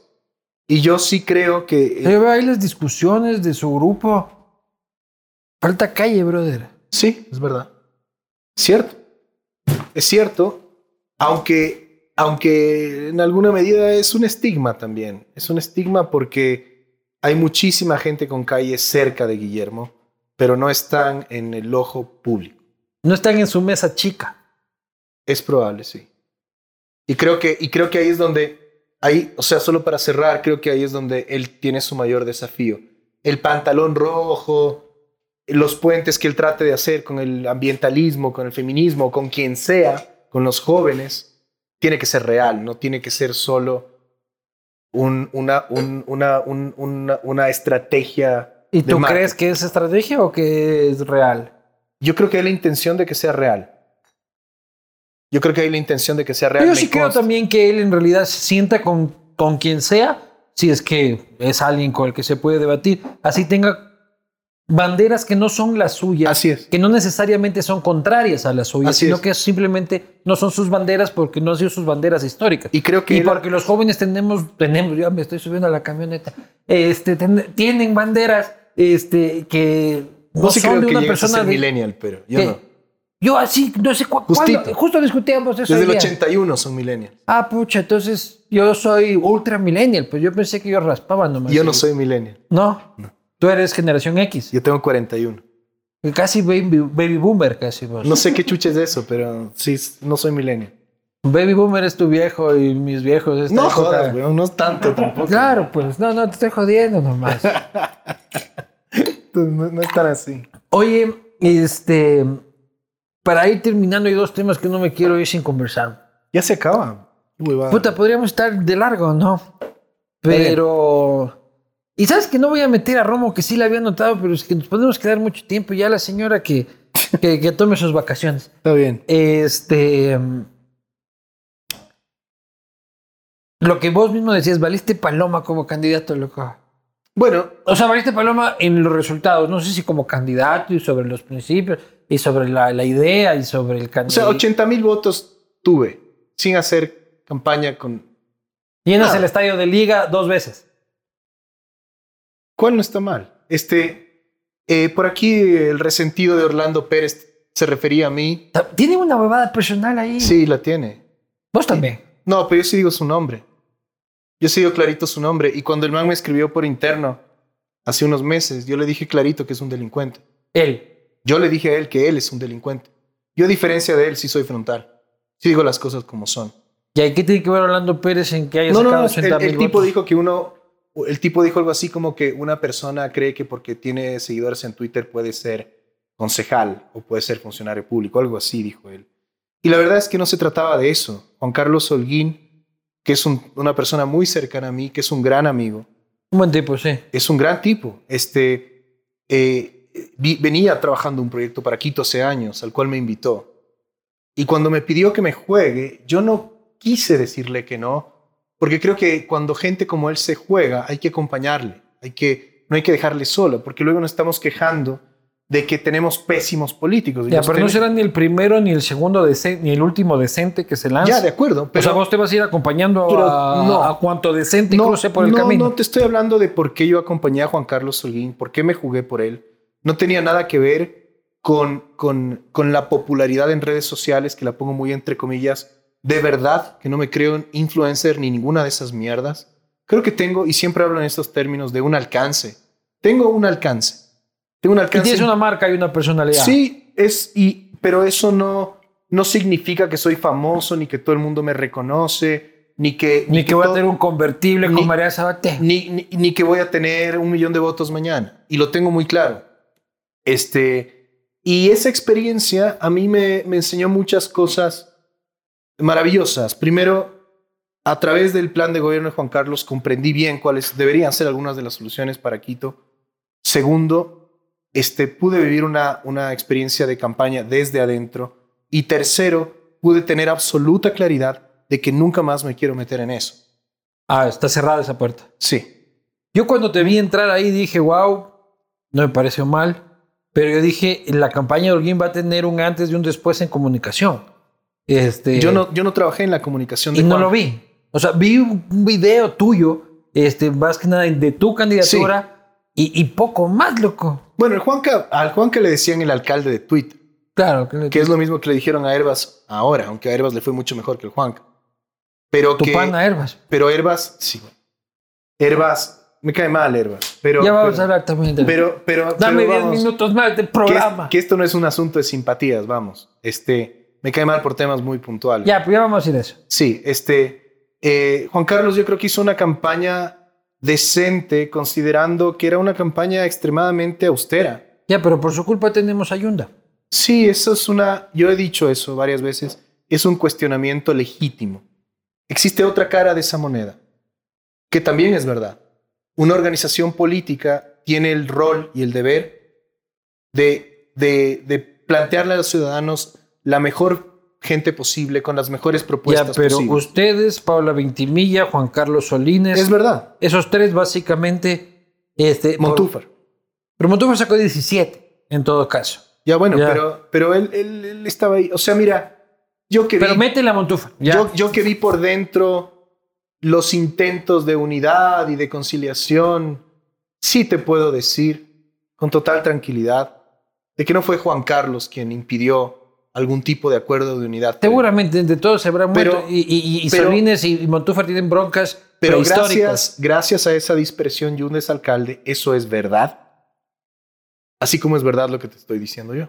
Oye, y Yunda, el grillete es presea, dice. Este. Y que se lo pone en la izquierda porque en la derecha le molesta para el boli. Así, Sí. así estamos en Quito. Sí, es un tipo que es un tipo que cuando hace sus videos para redes sociales anda en un Kia y cuando se va a su casa coge su Maserati. Exactamente. Eso es Yunda.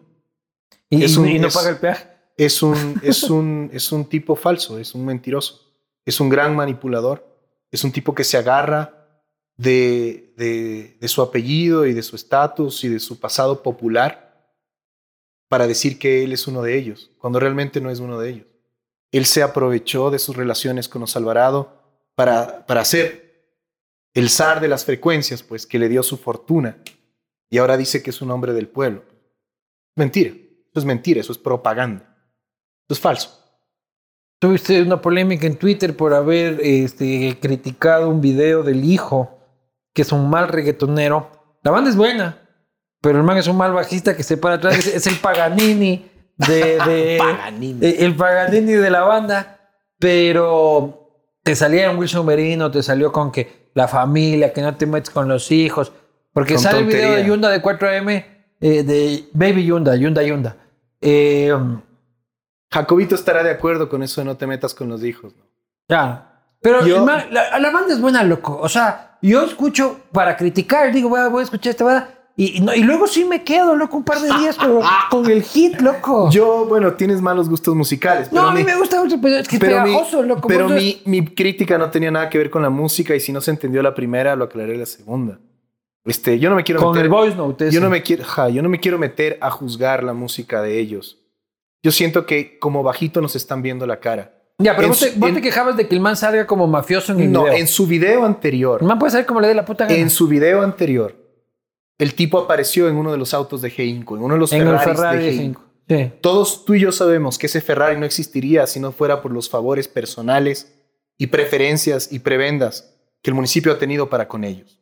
Sí. Y la respuesta de él a esas críticas, que no fueron pocas, en donde yo ni, siquiera me metí, es salir en un video como mafioso, utilizando además un espacio público Ah, ¿tú crees que eso está pensado como una afrenta a sus críticos? Yo creo que es un me valen verga. Yo creo que no son tan inteligentes como para No, eso. yo creo que es un Yo creo que yo verga. soy reggaetonero, tengo este sueño de ser así, de grabar videos así, de maloso. Y, Yo y que, creo que es que- que dice que no, puta, yo mi papi, Yo papi creo- manda plata por el video. Lo veremos. lo ve- en un par de años se creo que resolverá. ma- demasiado, demasiado maquinado para ser de Yunda Yunda, No, no. de un- Baby Yunda. Un tipo como al- al- el alcalde. No, Baby Yunda. Wait, le dice a su hijo, loco, no en el aeropuerto. No, anda, búscate cualquier otra cosa. Pero el aeropuerto es mío, mi hijo. Mm, exacto.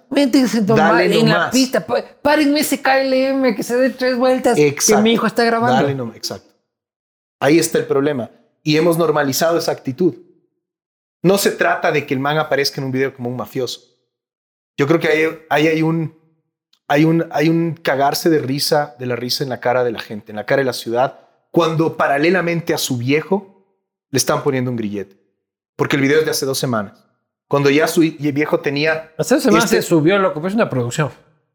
perdón, O sea, el video se publicó hace dos semanas. sí se publicó. Ya, pero no, no produces el video en dos semanas. Ya, pero dos- es dos- dos- reciente, es reciente, es, es nuevo. Y su, y su padre ya estaba involucrado en estos temas de las pruebas hace rato, desde que metieron en, en indagación Ah, el les vale paloma. Y si vos ves a los sobrinos, todos son desde las putas. Yo soy súper rico, me sobra el dinero. Hermano, tú lo, acabas de, Chanel, tú, de tú lo acabas de decir, me vale paloma. Y a la Esto- gente también. Esto no se trata de, de la clase de catecismo New Age que me quiso dar a mí Merino. Si Merino no tiene esas prácticas, él, si él con sus hijos no permitiría tal tipo de cosas, entonces no las defienda, porque nos están insultando los quiteños en la cara. Y mi crítica. Sí, yo le dije también de que no había defendido la misma tesis cuando se metió con los hijos Yunda, con los hijos de, de Bernardo. No, sí, eh, por ejemplo. O sea, tienes un montón de contradicciones, como si, además, como si yo me pasara metiéndome con la familia de la gente a la que cuestiona. A ver quién tiene hijos para joder. Ajá, no. Yo, yo nunca hago eso. Es que nunca hago eso.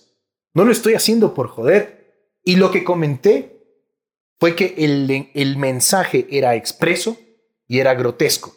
Y no me refería a la música. Me refería a todo la música. Lo que te estoy yo, voy dos días con, ¿cómo es? Eh, pasándola bien, bien, bien, haciendo el amor tú y yo. Este, yo ni me sé la canción, pero. Había un matrimonio, tres whiskies y me tienes bailando. me tienes bailando la música de Yuna. Está bien, hermano. Puede pasar. ¿Por qué odias a Javier Herbas? No, no lo odio, no, no, no. Me cae mal, dije. ¿Por qué te cae mal, porque, porque utilizó un intercambio que tuvimos él y yo, un intercambio que yo pensé que era de adultos, que era, por supuesto, contra, contraindicando visiones opuestas para luego victimizarse y hacer campaña. Eso es jugar sucio. Y decir que los de Lazo me atacan. Exacto, eso es jugar sucio. Yo le hice un cuestionamiento legítimo. Yo le dije, ¿cómo puede ser que tú dijeras que en el, en el correísmo se vivió, un se vivió un régimen autoritario y al mismo tiempo estuvieras en el avión del MAN, no al inicio del gobierno, ya bien entrado el gobierno y bien clarito que era un régimen autoritario. Y cuestioné su consecuencia, su consecuencia. Yo creo que hay que ser consecuente. Tú no puedes decir, estos son delincuentes, estos son autoritarios y luego estar en un avión con ellos. Tú no puedes hacer eso. Y yo cuestioné su consecuencia. Yo no le dije correísta, yo no le dije ladrón, yo no dije que se aprovechaba de nada. Yo le dije que yo cuestionaba su consecuencia. Tuvimos un intercambio. Entendería yo, bajo la lógica de él, que si gana Arauz, entonces él se volverá a subir al avión, porque él estará promocionando los productos, como dijo que promocionaba los productos ecuatorianos y abriendo Pero mercados. sacó 15 puntos, loco, haciendo TikTok y, eh, y en Twitter y en Facebook. Entonces, si gana Arauz, Herbas estará ahí porque estará abriendo mercados. Entonces me parece absolutamente inconsecuente. Pero no puedes negar de que se convirtió en un personaje importante en la política nacional. Por supuesto, por supuesto. Y, por eso yo no quiero profundizar en este momento en, en eso que hizo que a, mí él me caiga, me caiga mal, porque no se trata de eso ya. Se trata de que si él es un demócrata de verdad y sus votantes son demócratas de verdad, deberían comprender con bastante claridad cuál es el escenario en el que nos encontramos y dejarnos de tonterías, porque lo que él hizo, este, en, mi caso, cuando se victimizó con ese video, es una tontería. Y si yo profundizo en esto, es una tontería también. Eh, yo creo que eh, debo reconocer que el tipo, con o sin movidas que a mí me agraden, captó un electorado importantísimo, que se convirtió en un personaje y en una voz importante, y que, y que creo, pues opinión personal, que debería aprovechar ese alcance y esa influencia que él se ganó para que no volvamos a lo que él mismo calificó como un autoritarismo. Última pregunta de mi parte antes de pasar a las preguntas de la gente. Este. ¿Qué haces si es que gana Arauz? Yo he dicho que gane quien gane, me quiero alejar del activismo en redes. Este... ya están aflojando, ya están arrugando, loco. ¿Sabes por qué? Primero, si gana Lazo, vamos a pensar primero en lo positivo. Si gana Lazo, yo quiero llegar a Netflix, yo quiero, yo quiero internacionalizar mi trabajo, yo quiero trabajar en Europa. Y estos últimos 15 años para mí han sido muy jodidos desde la perspectiva de lo que amo. Yo no, yo no soñé nunca con ser un esto, una especie de activista político. Yo soy cineasta. Yo amo el cine. Y mi cine puede tener, como ha tenido antes de Correa, una actitud y una postura política. Y seguramente la seguirá teniendo en los años que vienen. Pero yo ya no quiero seguir en ese terreno que tanta paz y que tanta paz me quita. O sea, si gana Arauz, te barajas. Yo no sé qué voy a hacer si gana Arauz. Lo primero que tendré que hacer es ponerme a buen recaudo, porque yo creo que ellos vienen por todos. Yo no creo que soy el primero por el que van a venir. Yo no creo que a, Moreno lo van a subir a San Juan, le van a quitar los los frenos de la silla de ruedas y para abajo. Vienen por él primero. Pero sin duda, basta escuchar a Correa, sin duda ellos tienen una agenda de, de, venganza y de destrucción. Y, y yo estoy seguro que estoy ahí en algún momento en la lista. Yo tendré que pensar primero en mis hijos en esa situación, sea lo que sea que eso signifique. Pero también tengo claridad respecto a una cosa. Yo no me quiero pasar 15 años más peleando. Yo no quiero aparecer muerto en un, callejón. Yo no soy un superhéroe. Yo no quiero que mis hijos sean huérfanos. Este, yo quiero hacer cine. Y no quiero dedicar más minutos de mi vida a esta guerra, eh, si tú quieres. Absurda. Sí. o sea, no es absurda, es una guerra. Es, es, una, línea de las canciones de Juan Fernando es Una, es una guerra que. Quiero detener esta carrera absurda. Es, una. Qué feo cantas, hermano. Es una. Es una guerra que no me permite a mí llegar a donde yo quiero llegar y cumplir los sueños que yo quiero cumplir. Ya, te estás ahuevando, Carlos. O sea, si fuera un ahuevado, loco, ya se habría notado hace rato. a mí yo sí ganarás. Yo voy a dar la pelea, pero voy a tratar de dar la pelea desde Manta, loco. Desde Manta, chado, puta, que me venga el Goya La posta se mueve a Manta. Claro, no, a mí que la posta se queda. A mí que me vaya a ver el guir en Santa Marianita, en Manta, loco. Puta, con mi caipiriña en mano. Este, hermoso lugar, loco, puta, y, que allá me agarren, loco. Está bien. Es, un, es una buena opción. Claro, pues loco. imagínate a que te agarren en Manta o a que te agarren en la 10 de agosto y el Inca. Pucha, que me agarren en Manta, pues loco. Las preguntas de la gente, este, las preguntas de la gente, las preguntas de la gente, vienen gracias a. Porque hay auspiciante, cómo no, para las preguntas de la gente. Solo tengo que encontrar exactamente la mención que ¿Dónde estará? ¿Y dónde estará el, señor de la mención? Este, sí, pero lo que pasa es que había una mención específica, loco. Entonces vamos a tener que buscar un poquito de paciencia. Este. Aquí tenemos. Jaboline. La pregunta del público viene gracias a Jaboline. La mejor pregunta que es la que va a elegir Carlos Andrés es la fórmula del éxito la tiene Jaboline menos desgaste, ahorro de combustible y mayor protección para tu motor. tiene Jaboline, tiene el power. Este, y gracias. Pero Fernet te vuelves un gran publicista, ¿no? Puta, si ves, loco. Chicha, Fernando Alvarado vale huevada del lado mío. 100%. Pues, este, vamos a las preguntas de Jaboline. De eso vive uno, hermano, de la pauta. Pues. A ver, Jonathan Rosero. Recuerda las preguntas para que luego me digas cuál gana, porque luego Jaboline le manda un regalo a esta persona. Ya. A menos que sea troll. Si eres troll, no preguntes porque no te vas a ganar el premio Jabolín. Jonathan Rosero dice: ¿Quién es más criminal, la mafia de Mameluco o la mafia de la Guata? No sé qué quiere decir Mameluco, pero. Eh, Son iguales. la de la Guata es más grotesca. La de Mameluco es más eficiente. La de la Guata es para las colas, loco. Al, lado, De, al lado de la de Mameluco. No. Mira lo que le hicieron al, al israelita que cogieron preso. Ya, pero digo, eh, entre eso y la renegociación de la deuda o, la preventa de petróleo. Por eso, una es más grotesca y la otra es más eficiente. La otra logra llegar a más lejos que, que, la de la Guata. Ramiro Silva 89, ¿cuánto mismo mide el Taita? Dice. 1.71. Star Pack dice par de borrachos. Salud. Salud por estar. Trabaja y no envidies, pinche hijo de puta. Exactamente. Prefiero que me digan borracho que me digan choro. Así es. Este, Marcos dice, ¿crees que tus haters te odian más por ser hijo de Carlos Vero o por tus opiniones? Las dos. Esteban Correa, si no gana Lazo, se va del país como tu papá. Eh, ¿Yo? Sí.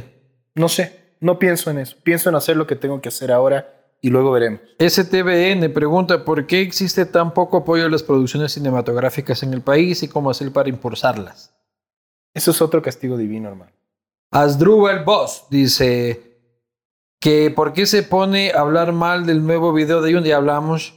La bruja del 71, ¿por qué se pone tan bravo cuando le dicen cuñado que presente a la hermana? No me pongo bravo. Te he visto ahí que estás medio cabreado porque le dicen a tu Ah, ñaña. por mi hermana. No. Cuando no, te no. dicen cuñado por tu ñaña. Ah, yo pensé que. No, no, no, no. No. Me, La una ñaña vez- es una destacada periodista una vez- residente en Buenos Aires. Una vez me dio risa un tipo que hablaba como vamos, como si fuera Brad Pitt y, y le dije, loco, mi ñaña no te va a parar ninguna bola. Y seguramente a partir de eso piensan eso, pero yo no me enojo. no. ¿Quién y en qué, Daniel dice, ¿quién y en qué porcentajes financian su producción? Eh, muchas veces las financio yo. Por eso Cabos Sueltos ha tomado tanto tiempo salir, por eso Secretos del Yasuní se hizo de forma tan sencilla. Pero sí, algunas veces eh, logro conseguir apoyos pequeños de gente que, que impulsa mis causas. ¿Cambiarías algo de lo que haces con tal de poder llegar a más personas que opinen distinto? Dice Cristian Rivadeneira. Al Iván con la misma pregunta conmigo, lo mío no es importante, Ajá. pero este, Sí, eso, eso de alguna forma ya lo respondí. Mi línea editorial es la mía. Yo no me acomodo de acuerdo al viento. Este, cuando yo, vuelvo a lo mismo, cuando yo hacía Secretos del Yasuní, Taromenani, era una de las voces eh, a favor de la protección del Yasuní del medio ambiente más influyentes en el Ecuador y me invitaban a los foros y me invitaban a las universidades.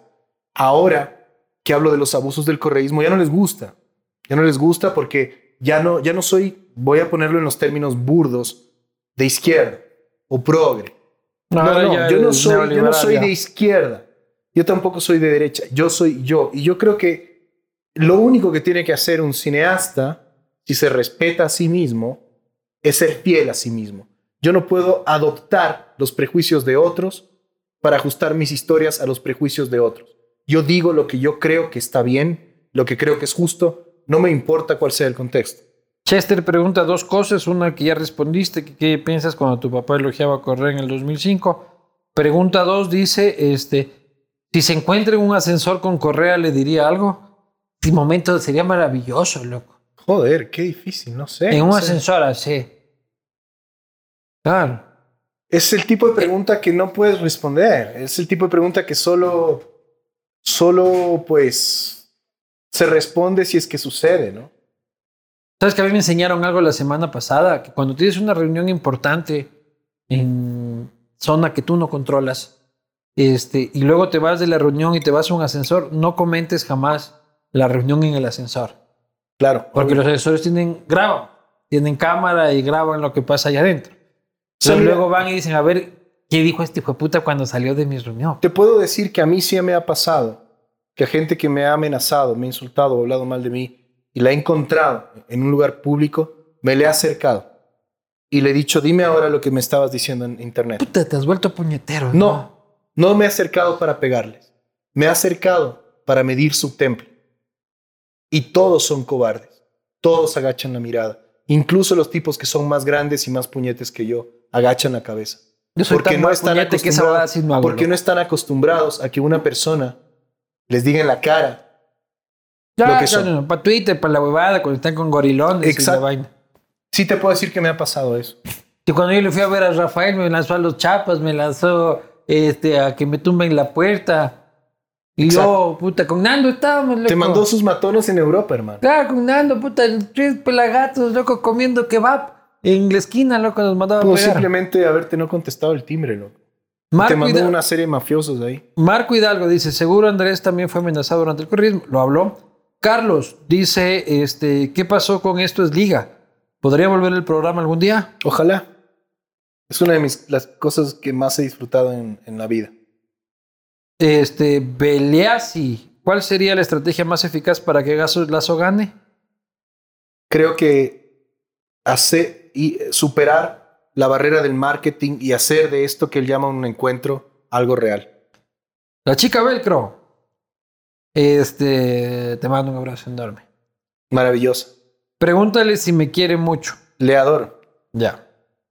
Este, Daniel Cuti, según los testimonios a los que accedió, ¿qué tan presente está el cartel de los soles en Ecuador? Es huevadas el cartel de los soles. Aquí es una nota entre Sinaloa y Jalisco Nueva Generación. Tú has respondido. Pero los soles eran una, una, una táctica de la Senaín para, para asustar a la gente. Sí, pero en el mundo del narco los soles valen carpeta. Sí. Pero, pero, pero Eh, vamos. Es más o menos como el Deportivo Quito, o sea, A ver, el- los sol. y- y- Ha- hacen lo que pueden, o sea. Y no hablamos de eso, pero eso apunta el laberinto. El laberinto se va muy lejos respecto a... ¿Te metes con el narco en el laberinto? a- a- digamos que hago una foto del narco. Te vas, Jevichen, no ves, puta, lo que está pasando. Sí. Este, Mario A. Mendieta G dice, dile que me desbloquee. Este man, este man es un lojano, buena gente, loco. Ya, ok. Desbloqueale, loco. Luis Espinosa Godet manda como siempre cuatro preguntas. este. Y respóndelas monosílabamente. Este, si es que puedes. ¿Cómo consigues mantener la vida privada y la tranquilidad en un entorno de ataque permanente? No lo consigo. ¿Has sufrido ansiedad o depresión? Sí. ¿Has pedido ayuda psicológica? No. ¿Cómo desconectas en el ámbito privado del ataque público? No puedo. ¿Qué pregunta te recuerdas? De todas estas. La, la que yo mismo fabié, la de... La de... La de... Este, ¿Fabiaste? ¿Qué, qué es ese verbo, loco? Fabiar, fabiar. Fabiar. Este... Estos una- millennials, este, a la fuerza, loco. ¿Cuál? este, yo fabié la pregunta a este man que, que, que hablaba de la línea editorial y, y si no debería cambiarla para llegar a más gente. ¿Cambiarías algo de lo que haces con tal de poder Exacto. llegar a más personas? Cristian Rivadeneira, por suerte no es troll para que te llegue No, no lo es, por eso. por el, el regalo de Jaboline. Cristian Rivadeneira, señores de Jaboline, pónganse pilas con el man. Ya les paso yo el usuario. Señoras, señores, ha sido una enriquecedora charla. Podría, como siempre, este, quedarme horas hasta acabarme la de, eh, la de Fernet Branca. Eh, un Un- análisis. una cosita chiquita. Esto es lo que bebíamos con Manuel Calisto. Manuel Calisto, el actor que asesinaron en su casa porque se le metió un ladrón. Así que salud, Manuel. Yo gracias a él aprendí a tomar Fernet. Él sale en mi corto. y es lo que debe beber tu hermano en Buenos Aires. Él, seguramente, es, es lo que sale en mi corto, la verdad, sobre el caso del señor Valdemar. Manuel Calisto, tal vez el mejor actor que ha tenido este país, que se lo llevó una bala, desgraciadamente. Enorme amigo. Con él, con él bebíamos Fernet. Al comienzo me sabía como un remedio y luego me sabía gloria. A mí me encanta. Salud por Calisto. Salud, Manuel. Eh, hemos tenido una charla, hemos ido por varios, es imposible abordar y, y- y agotar todas las aristas con personajes eh, de esta inteligencia, como lo digo. Este, no, eres un tipo pilas, loco. Gracias, loco. No te va a negar esa huevada. Te puedo, te puedo- te puedo criticar tu María Paulismo, loco, tus otras huevadas. Ningún María Paulismo. Hablaremos de eso otro No, rato. otro, otro castigo es para esa huevada. Eh, pero nada, agradecerles a habernos acompañado en esta, eh, en esta conversación. Nos vemos eh, la próxima semana y agradecerte a ti, Carlos Andrés. Un honor para mí, hermano. Y además hoy es mi día, loco. Estreno Puente Estar en ya estrenaste hace una Cabos hora. Sueltos. Acuérdate que esto es... Y ahora estoy en el castigo, es mi día. Son mis cinco minutos de fama, así que salud por eso. Hay que lanzarse de nuevo a la concejalía. ¿no? Nos vemos la próxima.